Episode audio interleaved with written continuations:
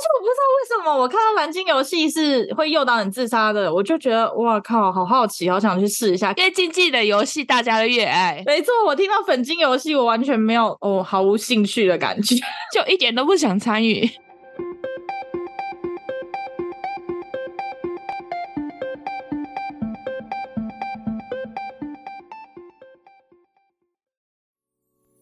Hello，我是嘎嘎，还有，我是米江，啊宇宙妞妞报，我是这集的播报员米江。宇宙播报员， 啊，我刚讲 什么？播报员，哦，我是这集的宇宙播报员米江， 少了宇宙不行是吗？哪里来的播报员 呢、 就一定要是宇宙的。好，对对，对我们是对小宇宙。 OK，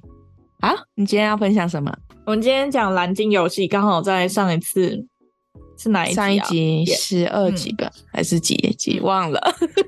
前两集，刚刚讲印度全家集体自杀事件的那一集，嗯我就有提到蓝鲸游戏。嗯然后在讲蓝鲸游戏之前，内容含有自杀。嗯，还是要告诉小星星们珍惜生命，自杀不能解决问题。然后如果有需要协助的话，就可以拨打生命专线一九九五，是你救救我。嗯然后嘎嘎或米江也可以救救你，可能。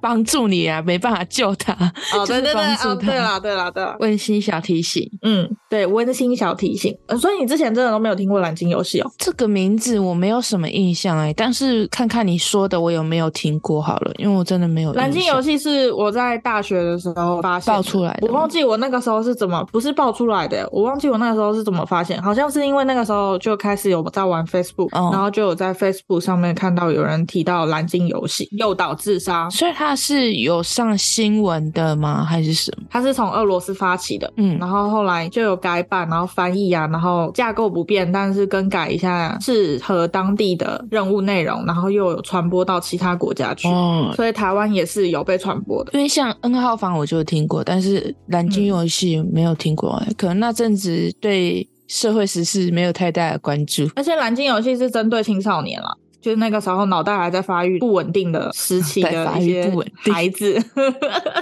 比较容易受影响的孩子。对对对对，很容易受影响，需要好人家关注，他就可以给予关注。哦，好，那我来听听看。我们来介绍一下蓝鲸游戏，它是嗯在二零一三年从俄罗斯就发生了多起的青少年自杀事件。嗯那些青少年自杀时候，父母悲痛，但却也纳闷，因为那些小孩原本是很乐观开朗的，但是最后却走上了绝路。嗯他们觉得很奇怪，查询了之后才发现，就是全部源自于网络的一封神秘邀请函。嗯那封邀请函是说，希望这些青少年每天凌晨四点二十分的时候醒来，等候任务发布。凌凌晨四点啊，对，四点二十哦，他就开始剥夺他们的精神状况，从这个时候开始。有点像那个国王游戏呀。你有没有看过这个小说？没有诶、欸是怎么样？它是小说也是漫画，就是一个班级，然后他们会收到一封神秘的简讯，嗯，然后你必须完成简讯的内容，然后如果没有完成的话，你就会死掉。哦，好像有听过诶、好像后来还有很多这种题材的电影，对对对对，对，电视剧，嗯，哦，就是都是收到任务，然后你要完成。然后你继续说，他就是说每天四点二十醒来，要等候任务发布。然后这个任务总共为期十五天，一天一个任务，所以总共有五十个任务。网络上是找不到他完整的五十个任务的内容，然后我也没有往俄罗斯文那里去查询，网络上只有一些翻译成中文的任务内容，但我觉得那个是更改过的。嗯，就是像你前面说的嘛，依照各国的那种能完成的对那对对对对个对任务对去更改。但是因为我觉得那些更改过的，他们第一项任务就有点扯。我去细查了之后，我发现他蓝鲸游戏它是从一些不痛不痒、无伤大雅的那些任务开始的。嗯，就是慢慢的加高。对对对，循序嗯渐进。比如说像父母撒谎获得零用钱啊，然后嗯刚开始是这样嘛，然后一个人在凌晨看恐怖电影啊，这些都嗯还很简单嘛，无伤大雅。还有写下家中的电话号码啊等等的，这些都还是很简单的。嗯，然后到越后面的话，这些任务就会越来越猎奇。你有完整的，就是从一到十五的任务吗？有吗？一到五十没有没有，我想要知道他是怎么引导的。我后面会讲他是怎么引导他们开始玩这个任务。好我先讲他们越来越猎奇的任务，到后期猎奇的任务有拿刀片自残自己三下，三下就，是你要在手臂上画三刀。哦，三下他还说不用很深没关系，然后就画完要拍照什么的，然后还有在手臂上刻出特定的字样或图形。你知道他们这个蓝鲸游戏后来还分成了好多不同的组织，然后他们每个组织都有他们的自己的代码，所以他们就会说哦，你在手臂上刻出我们这个组织的代码 F 多少多少。就代表你是他的人，对对对对，然后拍照啊，然后哦或者是在特定的图形，就是蓝鲸。他说：“你要在手臂上刻出一个蓝鲸的图形，代表你是我们的一员。哦，然后还有那种深夜站在自家顶楼的围墙一段时间，嗯，像这种任务，然后到后面越来越猎奇，最终嘛，到第五十天的时候，玩家就会收到终极任务，是从一栋大楼的顶楼跳下来，结束自己的生命。一定都会是跳楼吗？还是什么？对，所以他们前面才会先引导你在顶楼的围墙上一段时间。好刚刚前面不是说他就是每天四点二十的时候就要醒来，所以他们从四点二十这个就开始剥夺他们的精神状况。嗯嗯他，们会开始越来越恍惚，越来越恍惚，然后就越来越遵从这个任务。 因为那么早就要起来，没错，而且一开始是那种轻微细小的小任务，都觉得嗯就很容易完成， 对，就像那个看恐怖电影，对你来说应该也没什么。 对你就不行啊。哦，对， 很令人难以置信的是，我刚刚我前面说这个是二零一三年从俄罗斯发起的嘛，嗯，二零一三年我们几岁？二十。十年前二十岁，我觉得很强的是，任务内容跟游戏模式啊，在短短的数年间，就是剥夺了上百名青少年的性命。嗯，可是其实这一切都是当时一个二十一岁，就是比我们大一岁而已哦。在就读俄罗斯心理学系的学生菲利普·布德金，根据人性量身打造的洗脑机制，啊，所以他只是为了做实验吗？还是不是什么为了做实验。他说他的目的是要清洗社会上他觉得没有存在价值的人。哇哦，他是天才吗？我自己觉得是诶、但是又是把天才用错地方的人，嗯嗯，对，我觉得这也算反社会人格诶、他怎么有一点那个夜神月的感觉啊？啊、有有有有哈，有有有有有，他说哦，我要制裁这个社会。对啊，哎、可是我真的不知道为什么，我看到我有点佩服他 怎。么说？他是就读心理学之后，根据人性，然后量身打造了这个洗脑机制，就是这一套游戏。嗯，就像我前面讲了，有些青少年他原本是乐观开朗的，但是嗯玩了这一套游戏之后，他们就开始渐渐的被洗脑，然后催眠的那种感觉，嗯陷入其中，然后最后就真的引导自杀。当然还是有一些被救回来的人。它有一些题目其实蛮暗示性的啊，就是引导你自残的那个，像刮三条轻轻的没关系，或者是去顶楼站着。但其实如果我们意志清醒，然后其实我们会知道这些是不应该做的事情。嗯，可是对他们来说，他们是在玩一个游戏啊，他们可能没有想到最后会被洗脑成功，对他们来说好像没这么严重。青少年时期会叛逆心理，对无法判断某一些事情的严重性。嗯这个菲利普·布德金他这一套洗脑机制里面最重要的一个元素，就是心理学当中很常见的一个说说服策略，叫做得寸进尺法。嗯，就是我们刚刚前面一直讲的温水煮青蛙嘛，循序渐进，从一些无伤大雅的，然后开始慢慢慢慢慢慢的，然后洗脑他们。嗯他这里还有一句话讲的很好，叫“勿以恶小而为之” 。 但青少年谁会思考到这个？没错，接下来就是刚刚说的玩家筛选。对他怎么去选的？因为那个时候就有 Facebook 那些了嘛，所以他是从社群上面根据关键字，然后去挑选一些对这个事件很绝望啊，就是有一些负面情绪啊，然后从原生家庭无法得到幸福美满的那些青少年，就是一旦你 Po 稳了，然后被这个蓝星游戏的哦，主导者发现了，他就会找上你，寄信给你，给你发布一个神秘邀请函。但你要不怎么要没加收入到我们蓝鲸哦，因为我发的不是俄罗斯文。哎，可是你不是说台湾也有 吗？ 哦，对啊，我没收 到，可恶，他们怎么没看上我？哎、我那个时候发现这个游戏，我还想说我想去玩玩看呢、好，我是很好奇，是不是真的最后会变成走向自杀的那个地步？我是想说，到底是怎么变成这样？我那个时候是很好奇。哎、不要轻易尝试、哎，我觉得有可能有些人也是抱着你这种心态，然后去玩，然后但是嗯渐渐的他没发现他已经被洗脑成功了。对对对对，因为对像这些青少年嘛，他们本身就是很负面的，然后原生家庭无法得到满足，没有人关爱等等，有的没的。嗯所以这个游戏就是，比如说刚开始的那些无伤大雅的小任务，他就会给你极度的认可，就是你完成任务，他就他就会夸夸奖你，你，对，啊然后给你极高的认可，说你太棒了，你怎么可以完成这些呢？嗯，太棒了，你完成了，然后就开始慢慢的，你就觉得哦，在这里我有归属感。对的，我有归属感，我有安全感，我就是这里的一员，我不再是一个人。嗯所以它这里面又有显现出另外一个效应，叫做从众效应。嗯从众效应应该大家比较常听过，就像我们去买东西吃的时候，我们看到大排长龙的队伍，然后我们就会觉得那间店会比较好吃，我们就会嗯想着要去跟着排队去吃那间好吃的店。可是其实未必，说不定另外一间更好吃，但你只是觉得人多就应该要跟着他们走。看到人去排队就要跟着排一下，所以这个游戏也是，他们刚开始找你的时候就会说，哦，你要完成这些任务才能成为我们的一份子，然后其他玩家都挑战成功了，你一定也可以。哦，他们就想到，其他玩家都挑战成功，那为什么我不行？我也想要嗯成为他们的一员，他们好像很厉害，我终于有我存在价值的地价方值了。， 嗯， 对，那我知道我为什么不会成为他们的一员，为什么因？为看到人家排队，我就觉得干好长哦，我就不排，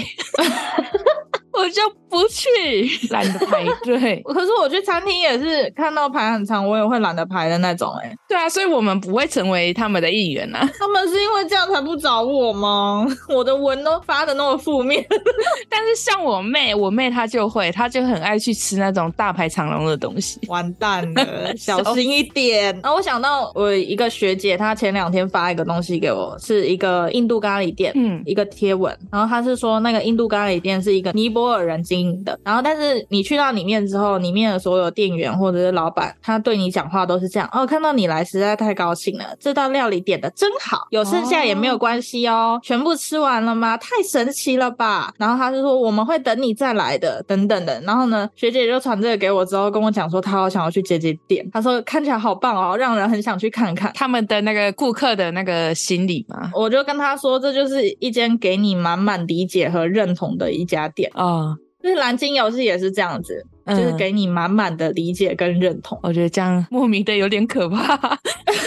哦，然后还有嘎嘎，就是在我做蓝鲸游戏之前，他就说跟 N 号房很像，嗯，可是我去查 N 号房的机制就跟蓝鲸游戏刚刚你听到的机制不一样。嗯不一样，但是我我觉得他们的手法是。很类似，N 号房好像是先骗你的照片啊，或者是一些个人资讯，然后才渐渐的去掌握你。那蓝鲸游戏是从心理的那种感觉，反正都是犯罪的一些模式。嗯，前面还有说那个蓝鲸游戏还有一个任务，就是也是要发裸照，就跟 N 号房有点像。你后面就会害怕他把你的裸照发出去，然后去完成他的任务，因为你不得不这么做。我去查了一下，N 号房它就是从一开始就骗你说这是一份工作，嗯嗯，我需要你的裸照什么的，然后你就必须要发给他。就是会骗一些年幼无知的小女孩吧，就会让她觉得，哎、她可以成为明星的感觉。对对对那为什么要叫蓝鲸游戏？蓝鲸游戏就是刚刚前面讲的，他们会在手上刻那个蓝鲸的图案，然后还有就是他们会要求这些玩家发一些 po 文，然后 hashtag 就是要打上蓝鲸这个字样，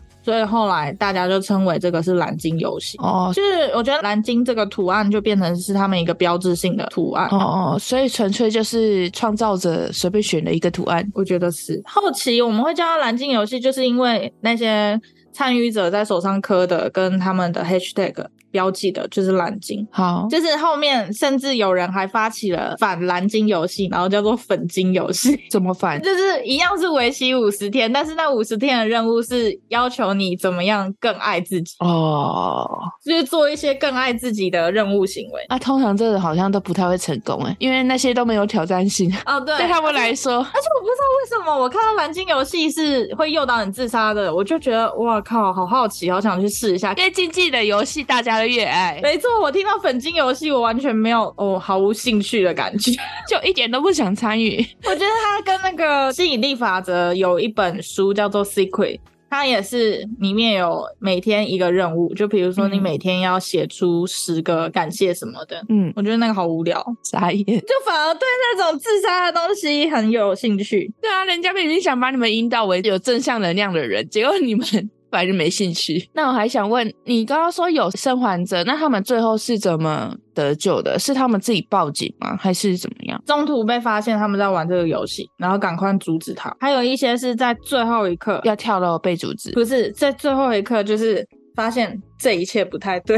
如果我真的跳下去，就完蛋了。还残存理智的人，对，还是有一些把自己拉回现实的人。好，对，还是有一些幸存者的，但是那个时候光菲利普布等金自己亲自操作的，就有十六个青少女受害，嗯而且他都专挑少女，那他后来有受到制裁吗？有他就有被抓，他有被发现，然后他就哦被学院开除。就开除而已啊、没有坐牢。网络上找不到他后来是被怎么制裁，但是就只有说这个游戏是他发明出来的。那可能要去看他们俄罗斯的报道才会知道。嗯，不过我觉得有一个很扯的，这个游戏也有传到印度去，可是印度最后查了之后，居然说他们觉得这一切青少年自杀案件，蓝鲸游戏并没有直接的影响，他们最后的结论居然是这样子。哦，他们说，他们甚至去跟那些幸存者沟通，然后去了解。可是他们最后就觉得蓝鲸游戏并没有直接的参与这些事件。应该是说他就是给你一个诱因吧，这么说，让你原本就想做，然后更实际的去做的感觉。所以他们就会觉得想自杀还是你自己的事情啊，跟蓝鲸对游戏没有半点关系。你给他了一个诱导啊，对的，可是我觉得诱导自杀这个四个字就很犯罪性啊，就跟教唆杀人很像。嗯，所以还是要看诱导自杀能不能够成立，就是他是有罪的。嗯，但是如果真的有人因此自杀的话，我觉得他应该就是有罪啊也。对那就每个国家的法律不同嘛。那印度你觉得无所谓，那就无所谓啊，本来就是 啊，你觉得无所谓就无所谓。这么说好像也没错。其实我还蛮好奇，你说他是在脸书上操作的，我我以为他这种有点类似犯罪的东西，应该都要存在于暗网。没有哎、他是在脸书上操作，对啊，而且那个时候刚开始我们脸书不是都是用信箱去创账号嘛，嗯，他们就是发邮件给这些。哦，就是这种比较类似犯罪的东西，就比较存在于那种比较黑暗的地方对，他没有提及任何暗网的字眼，他就是直接纯粹是寄信。直直白白的，就是寄信，然后每天就是用邮件，然后发任务给那些人。哦，我觉得会不会那个时候其实不流行暗网，还是其实从以前到现在暗网都存在？都存在吧，只是我们一般百姓进进不不去进去。对，一般百姓，那 N 号房那些百姓是怎么进去的？他们是用软体，那个软体我忘记了，但是他们是然后把用一他个拉进去，他那个软体是在国外蛮有名的，我只知道他那个软体是就是它是有个加密聊天室，它不嗯会有存下记录，所以他们在里面犯罪根本没有人知道。嗯嗯，我刚刚说的那个狗头就是是台湾的，但是它是二零二零年那个时候的，它是因为它的 IG 上面有很诡异的狗头人像，我刚刚看一直看照片，我也觉得那个狗头人像蛮诡异的，嗯，但是它在那个 IG 里面操作的方法就是跟蓝鲸游戏的操作方法一模一样。嗯，所以它叫狗头游戏。不是，它一样是玩蓝鲸游戏，但是它那个账号哦就是有很多狗头，然后长得很可怕。哦，给你看狗头好，，你确定它是狗？ 那个狗头人像啊，它让我产生恐怖谷了，对对对你拿走。它跟那个 Momo，你知道 Momo 吗？ 我知道某某啊，就是让人家觉得很可怕。 Momo 也超恶诶、我看到我有一段没讲到。嘿，我们是说这个游戏也算是一种挑战游戏，然后像我们以前不是也有玩很多挑战游戏嘛？就像我们重视渐冻症，然后玩了那个冰桶挑战，然后还有那个肉桂粉挑战，跟泰式洗衣胶囊挑战，然后这些挑战就是会吸引人，然后去玩，就跟蓝鲸游戏一样。但是很多挑战都是你参与了之后还发生了危险，嗯，就跟蓝鲸游戏一样，最后的那个结果不太好。就像那个时候肉桂粉挑战，你要挑战一大口气，然后吃下很多肉桂粉，但是那个时候造成了肉桂粉太细，然后而且很刺激，所以那个时候造成了很多人口腔跟呼吸道，然后发生灼伤。啊，就是呛到嘛。对，呛到。然后还有那个泰式洗衣胶囊的挑战是青少年要在镜头前面咬破泰式牌的洗衣胶囊。然后这个原本是在嘲讽美国青少年未经深思熟虑的从众效应，可是就就是因为有青少年未经思考，然后进行挑战，结果造成了严重的口腔及食道灼伤案例。那这个活动也很未经思考哎、对 好哦、那所以蓝鲸游戏也是未经思考，然后你就去参与挑战。可是我发现这些挑战会造成这些伤害或者是死亡，全部都是青少年哎、就是你前面一开始讲啊，就比较容易受影响的人啊。就是补充一下，我原本是前面要拿来引导出蓝鲸游戏， OK，这集就讲到这边。好，大家如果以后看到这种游戏，不要轻易的去尝试。不知道有没有未成年听我们的那个 p a c k a g e 可是我那个时候真的很想尝试看看，就像我们讲的没，就是你想尝试，你觉得你不会怎么样，那他最后搞不好他就真的怎么样了。所以这种东西就是不要去尝试。我查的时候是真的惊呆了，我真的没想到，我那个时候想尝试的一个游戏，居然只是一个比我大一岁，跟我一样是大学生的人创造出来的，可是你那时候已经二十岁了，你不在他的对受邀行列里。超过青少年了， 是吗难怪，难怪我那时候发一堆，他也没有要找我，难怪已经不在他的年龄范围里面你。也是在二零一三年开始发负面文， 哎、对，吵死了。 吵死！大家想知道我发什么负面文的话，可以去翻我们有一集是在说什么无名小站那一集吗？八二年的少女情怀，啊，对，啊，应该是那一 集，忘记第几集了，反正很前面就。是在讲无名小站的那一集，大家可以去找一个很像无名小站的那个封面图。前面的音质都不怎么好啊，那大家想听的话就去听吧，对，，可以去听一下我到底发了什么负面文，如果大家好奇还蛮好笑的。 满满的、欸、 很浓郁的负面文，到底是有多难过？ 我完全是很符合蓝鲸游戏的那个挑选，条件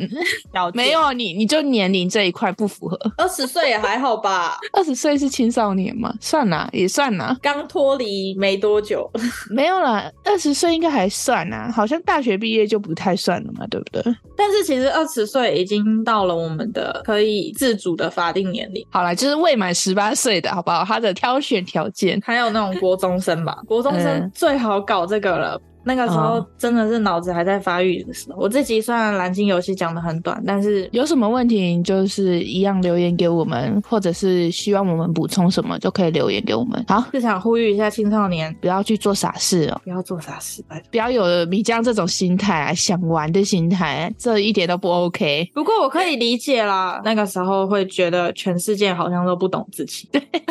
你们去听那一集就可以知道他那时候有多理解你们了。那个时期真的会觉得全世界没人懂自己，然后就会觉得只有自己，所以蓝鲸游戏 就会给你满满的归属感。难怪你会想玩，傻眼。好吧，好，OK，我们这集就分享到这喽。好， 最后感谢小星星们收听到这里。 啊，希望小星星们到各大平台帮我五星评论，让小宇宙有更多的星星哦。同时，我们有很多 podcast 精华影片都在小宇宙的 YouTube，也别忘了追踪、暗赞小宇宙的 IG 及陪布哦。如果有小故事可以投稿给我们的话，欢迎投稿哦。请大家去听一下 三十六集，去 MB 三帮我们留言一下，去 Mixer Box 帮我们留言互动一下。 OK，我是嘎嘎，拜喽，我是米江，拜哦。拜拜。